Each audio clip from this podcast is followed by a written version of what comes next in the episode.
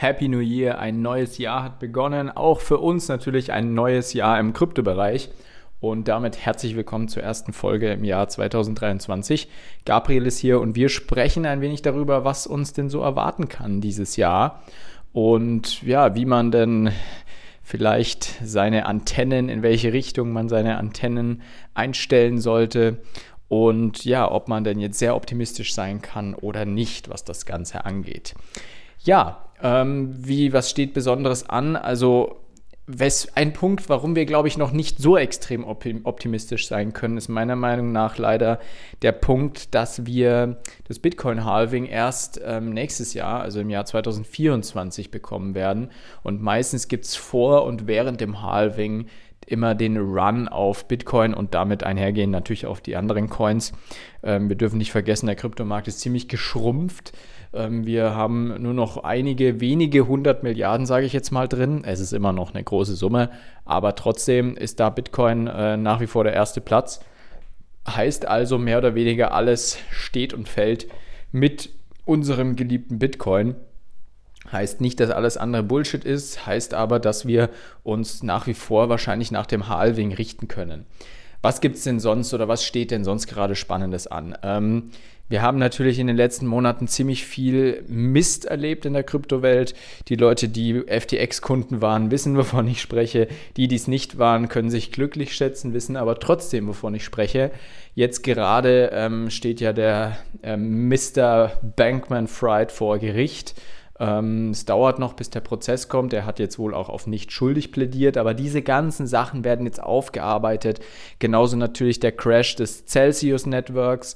Das hatte übrigens auch ziemlich viele negative ja, ähm, Auswirkungen, auch auf den Bitcoin. Es wurden teilweise Mining Rigs abgestellt.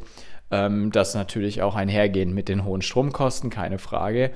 Heißt also, ja, es werden jetzt gerade so ein bisschen die ganzen Scherben, also wie so nach der Silvesternacht in den meisten Großstädten muss man ja immer schön, äh, muss die Stadt immer schön ähm, ja, Müllabfuhr umherschicken und irgendwelche ehrenamtlichen Leute, die alles aufsammeln, den ganzen Müll, den irgendwelche unzuverlässigen ähm, ja, Raketenabschießer sozusagen verursacht haben, für den muss man dann aufkommen. Und genauso wird sich jetzt, glaube ich, der Januar so ein bisschen verhalten in Bezug auf das letzte Jahr eben, weil einfach im letzten, also vor allem in den letzten zwei Quartalen vom Jahr 2022 so viel Mist passiert ist.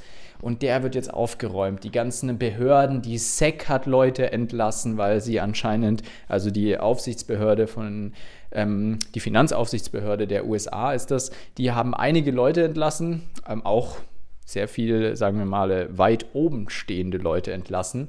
Und das liegt einfach daran, dass die wohl zu tun hatten mit dem ganzen FTX-Drama, mit dem Crash drumherum. Es kommt jetzt wohl auch immer mehr heraus, dass äh, ja, gewisse Wahlkampfkampagnen wohl auch mit FTX-Geldern und Co. Ähm, Kundengeldern eben finanziert wurden. Und da wird, glaube ich, noch der ein oder andere äh, Mensch, sage ich jetzt mal, seine, seinen Posten verlieren. Und bis das alles aufgearbeitet ist, kann es sicherlich noch einige Monate, wenn nicht sogar in gewissen Prozessen natürlich auch Jahre dauern. Aber so das Gröbste, das heißt also, die Sicherheitsbehörden werden mal heller wach mittlerweile sein, denke ich mal, hoffe ich mal zumindest. Das heißt, hier wird es eine Regulierungswelle noch geben.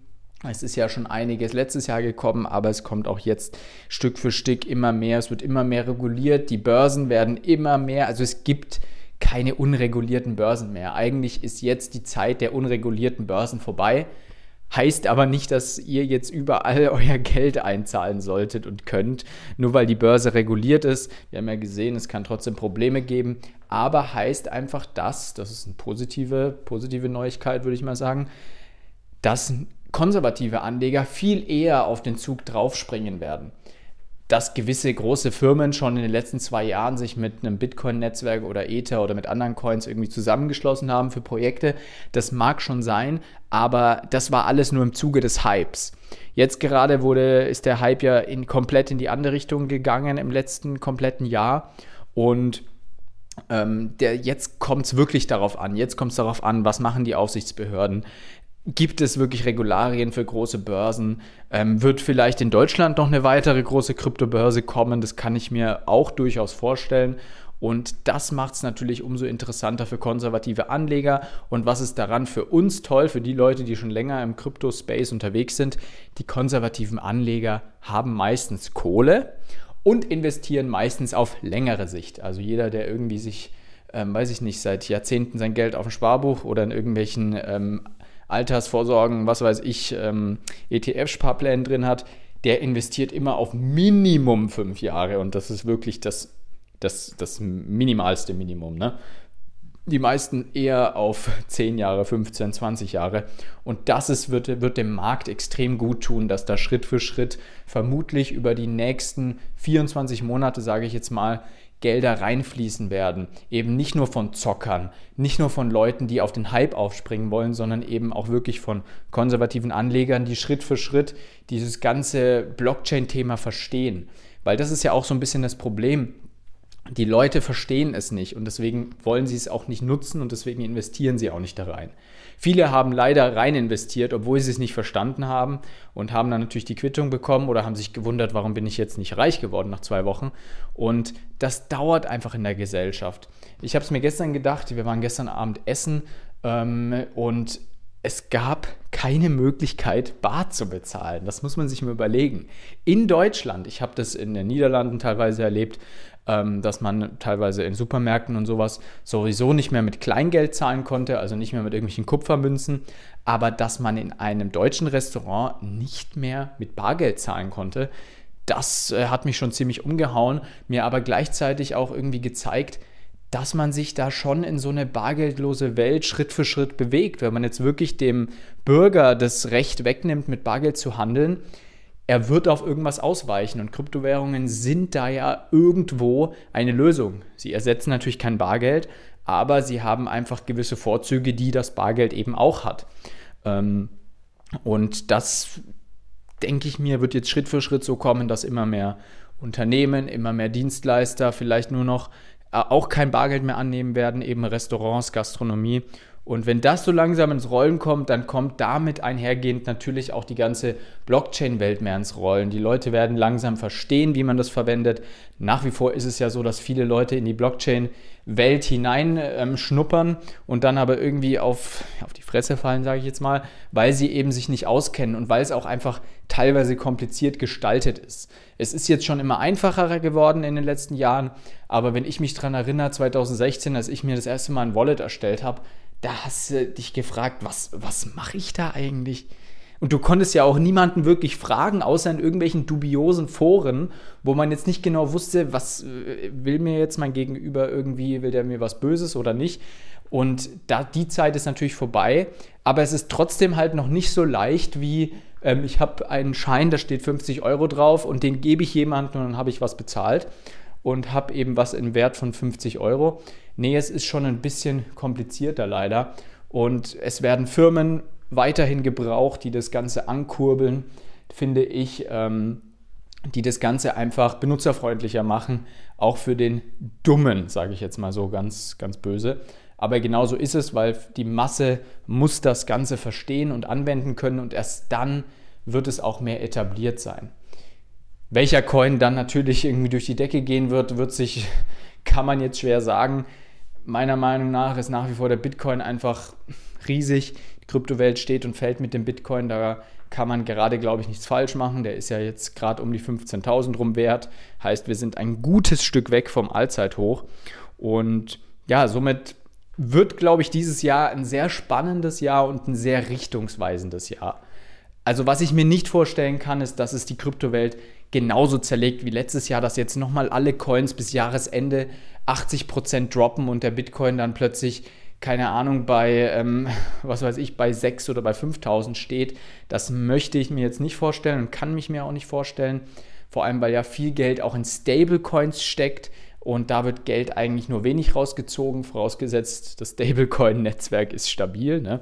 Aber bei USD Tether oder auch bei USD Coin, ähm, ja, die funktionieren natürlich gut, da steckt viel Geld drin.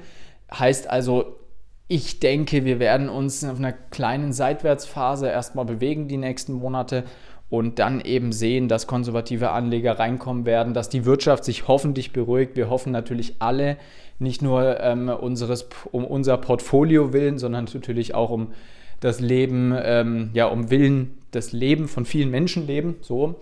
Ähm, wir wollen natürlich nicht, dass weitere Leute sterben in der Ukraine oder in Russland. Heißt also, wir hoffen, dass der Ukraine-Krieg endlich ein Ende findet, weil dann wird auch die Wirtschaft wieder sich erholen können ähm, und es wird einfach wieder ein sichereres Environment ähm, geben, um zu investieren. Die Inflation wird zurückgehen und Kredite werden vielleicht auch wieder günstiger werden. Ich gehe jetzt mal nicht davon aus, dass ja, die EZB oder die Federal Reserve in den USA die Zinsen weiter so stark anheben wird. Das kann ich mir nicht vorstellen, vor allem eben nicht, wenn wir wirklich ein Kriegsende sehen in den nächsten sechs Monaten oder zumindest einen Waffenstillstand. Dass das Ganze noch nicht gegessen ist, die Geschichte in sechs Monaten, das ist keine Frage. Aber wichtig wäre jetzt erstmal eben dieser Waffenstillstand, sowohl für die ganzen Menschen als auch natürlich für die Wirtschaft und ja, fürs ganze Geldsystem. Und das ist wiederum natürlich auch, wäre ein positiver Punkt für die Kryptowelt, weil dann Geld reinkommt. Ja, so viel dazu, ein kleiner Überblick, ähm, was ich so gerade für Gedanken habe am Anfang des Jahres. Ich habe Standpunkt jetzt nach, ähm, was haben wir denn heute, den 5. Januar, den fünften Tag des Jahres noch keinen einzigen Coin gekauft. Ähm, ich starte ab nächster Woche wieder, habe das jetzt erstmal so ein bisschen beobachten wollen, was so passiert. Ähm, habe das letzte Mal auch ja, kurz nach Weihnachten ein paar Coins gekauft. Heißt also, jetzt langsam geht es wieder zurück ans Handwerk. Ich wünsche allen Zuhörern einen wunderschönen Start ins Kryptojahr und natürlich auch allgemein in euer Jahr und alles, was ihr tut, dass es gelingen möge. Viel Gesundheit und bis nächste Woche. Ciao.